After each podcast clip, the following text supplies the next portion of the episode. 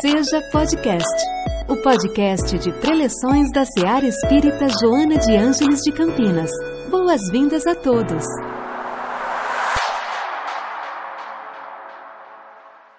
Na porta de uma igreja havia um mural com a seguinte mensagem: Nosso bazar beneficente estará aberto a partir do próximo domingo. Aproveitem para se livrar das coisas inúteis que vocês têm em casa. Tragam também seus maridos. As palavras, sem alusão, as palavras devem ter o mesmo significado, tanto para quem emite como para quem as recebe. Quando uma mãe diz ao filho: Você precisa tomar um rumo na vida, a palavra que se destaca é rumo. Mas quando alguém diz que gosta de música em todos os sentidos, a palavra é sentido. Sentido e rumo significam a mesma coisa? Segundo as fontes da nossa gramática, parecem iguais, mas são diferentes. Se eu saio de Campinas e vou para Itajubá, eu pego a direção leste, onde o sol nasce. Mas se eu quiser ir para Botucatu, a direção é oeste, onde o sol se põe. Rumo é direção. Mas sentido é mais abrangente. Ele define a razão, o porquê. Como posso escolher a companhia que eu levo? A música que eu quero ouvir no percurso. Se eu me paro de, muito na beira de um lago para saborear um peixe na brasa, ou se eu paro num posto e tomo um cafezinho. Eu decido, são os meus atos. Rumo, então, é o caminho. Sentido é o que eu faço, é o propósito desse caminho. Imagine, então, uma noite enluarada, com milhões de estrelas cintilantes, funcionando sem se esbarrarem, sem perder o movimento de órbita, soltas no céu. Allan Kardec, em A Gênese, ele, um, eu me perdi.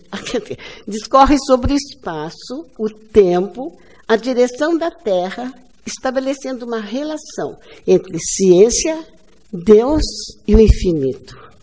A ciência estima, e quem disse é Mônica Medeiros, que numa galáxia existem 200 a 400 bilhões de sóis, acompanhados de planetas. O Sol é muito maior que a Terra, mas existem milhões de sóis maiores que o nosso. Qual o sentido guardado no segredo deste céu, que ainda estamos longe de desvendar? Nas proporções geométricas dos planetas, que sem um motor que propulsione o sustente no ar, enquanto que um avião precisa de um motor que o erga e o mantenha.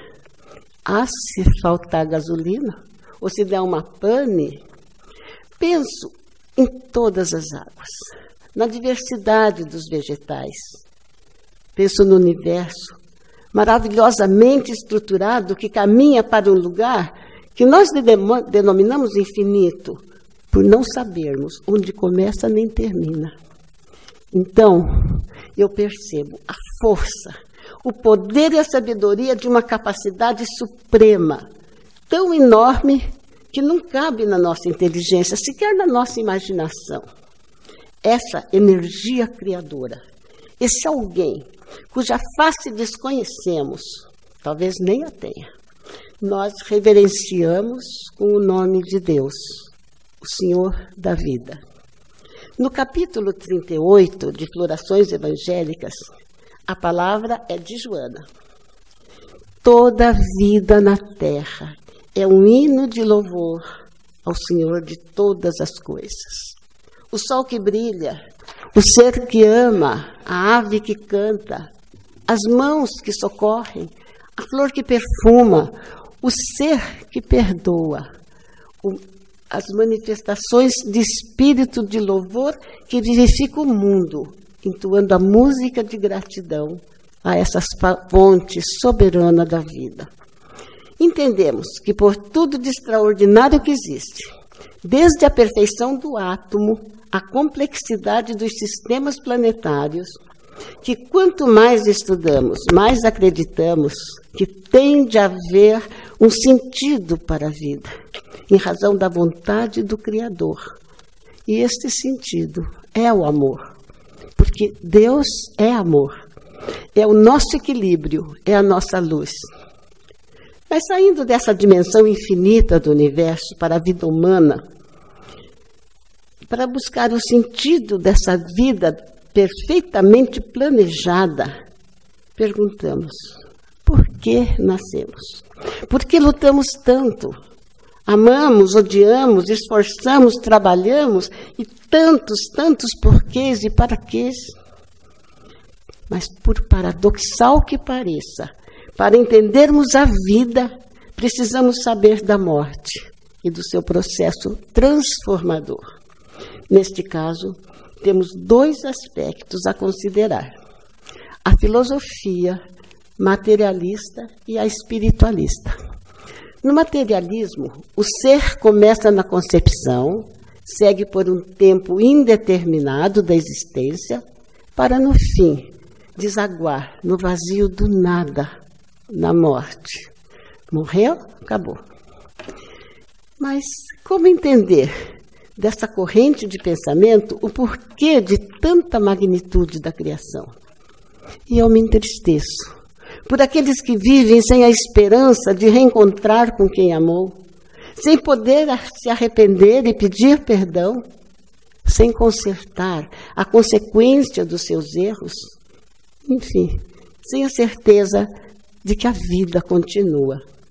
Numa leitura espiritualista, diz o Dr. Mário Tamassia que a vida é eterna e a morte é ainda vida que continua e se manifesta de outra forma.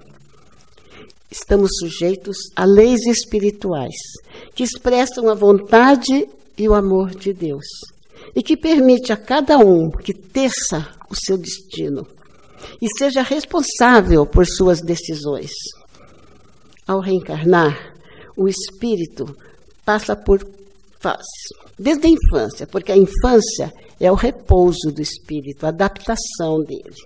Depois ele vai à meninice, adolescência, juventude, mocidade, maturidade, velhice, e não necessariamente a decrepitude.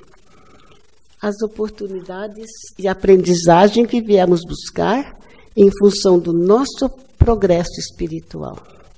Em cada etapa há um novo interesse e a busca de um novo sentido, que se harmonize com a fase que a pessoa se encontra. Seja a idade que for, importante é ir descobrindo o que quer, o que você gosta, o que é que o estimula, onde quer chegar e o que você faz para chegar e trabalhar a seu favor. O conhecimento de si mesmo dá liberdade e segurança nas opções. Paulo de Tarso mudou o propósito de sua vida quando encontrou Jesus na estrada de Damasco. Jerônimo, o gigante deitado, imóvel em seu leito de dor, ainda encontrou alento para fazer palestras sorrindo, porque ele tinha um propósito que deu sentido à sua vida. Victor Frankl, médico psiquiatra, doutor em filosofia, professor da Universidade de Viena, Áustria, com tintas fortes e doídas, doídas lágrimas, ele escreveu o livro Em Busca do Sentido. 34 livros e imensidade de palestras, inclusive aqui no Brasil. Observou a si mesmo e as demais pessoas em situações limites, nos campos de extermínio nazista da Segunda Guerra Mundial excluindo os prisioneiros que foram mortos logo no início, dos considerados aptos, só, só sobreviveram aqueles que usaram a capacidade de buscar o espiritual. Os demais sucumbiram no ódio, na depressão, no suicídio. Em busca do sentido, Frankl recorda o calvário pelos quais passaram juntando as forças para sobreviverem ao medo, ao frio intenso, à fome, à sede, às torturas. Foram destruídos tudo o que os identificava como pessoa: seus pertences, seus documentos, seus nomes trocados por números e tatuados em seus corpos, cabeças raspadas e um uniforme que os igualava na dor. Assim, não se sentindo alguém, nem mesmo para si mesmos, comprimidos de pé, corpo a corpo, iniciaram uma longa viagem num vagão, como animais, para a segunda seleção, concretizando sentenças de morte no banho de gás dos chuveiros.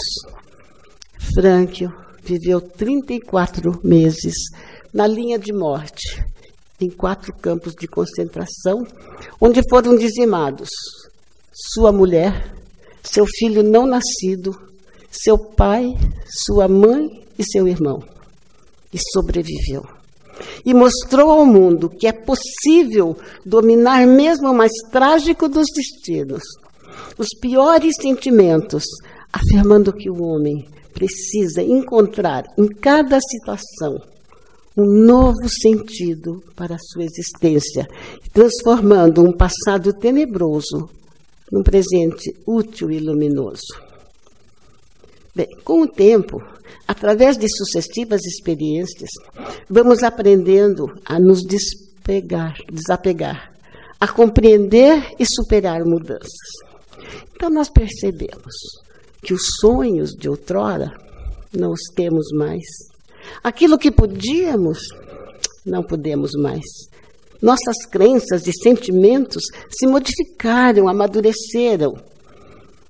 A boa notícia é que, o, com o que restou, o essencial, podemos nos reinventar a cada momento e a reconstruir para que não percamos o encanto por essa incrível aventura que é a vida. Na segunda carta de Timóteo, Paulo convida. Procura ver antes que chegue o inverno. Como se dissesse, não espere, o tempo passa muito depressa. Amanhã pode ser tarde. E alguém pode dizer: não tenho pressa, não devo nada para alguém. Ah, deve. Todos devemos tanto a tantos, ao ventre e ao lar que nos acolheu ao idioma que nos permite comunicar e relacionar. A multidão anônima que trabalha nos mais diferentes ofícios, dos quais nós servimos, servimos, aos que praticam o que estudaram, para aliviar nossas dores e nos curar, pacificar, proteger, alimentar, ensinar. Abram aspas agora para Joana de Ângeles. Agradecemos a Deus da melhor forma, que é distribuindo alegria, trabalho, caridade e paz com amor, por uma legítima razão de viver e servir, para nos redimir e evoluir. Gratidão por essa doutrina espírita que nos liberta da pesada canga da ignorância e que dá discernimento, entusiasmo e amor à vida. Fechem aspas mergulhados na profundeza das nossas emoções. Não nos deixemos contaminar pelas lembranças no que tem de mágoa, revolta, culpa, decepções que adoecem a alma e o corpo. Nelson Mandela confessou que quando saiu em direção ao portão que o levaria à liberdade, ele sabia que se não deixasse lá para trás o seu ódio, a sua amargura, ainda estaria preso. O ódio nos afasta de Deus e o amor nos aproxima. A amargura nos puxa para baixo e o amor é a força transformadora. E assim, conectados com o mais alto, poderemos enxergar a beleza das bênçãos que recebemos diariamente louvar e agradecer, como Francisco de Assis, aqui resumido. Louvado seja meu Senhor por todas as criaturas especialmente pelo irmão Sol, irmã Lua, pelas estrelas e pelo fogo que clareiam o dia e a noite. Louvado seja, meu Senhor, pela irmã Terra, que produz plantas, flores e frutos e que nos alimentam, pela água, pela nuvem serena. Louvado seja pelos que perdoam e suportam enfermidades pelo teu amor. Bem-aventurados, Senhor, sejam aqueles que sustentam a paz e que por ti serão coroados. Na simplicidade de um trovador, Braulo Bessia diz que se alguém lhe pedir um pingo, chova, chova, chova luz, chova amor no mundo tão carente, chova luz para iluminar decisões que levarão o melhor sentido para nossas vidas. Chova agradecimentos e que, que o céu chova bênção para todos, para que possamos amar mais, perdoar mais, agradecer e louvar mais, enquanto é tempo, antes do inverno chegar. Em nossa célula de amor, sua presença é sempre bem-vinda. Acompanhe também nossas atividades nas redes sociais. Acesse arroba Seja CPS. Afinal, sua participação faz a SEAR acontecer.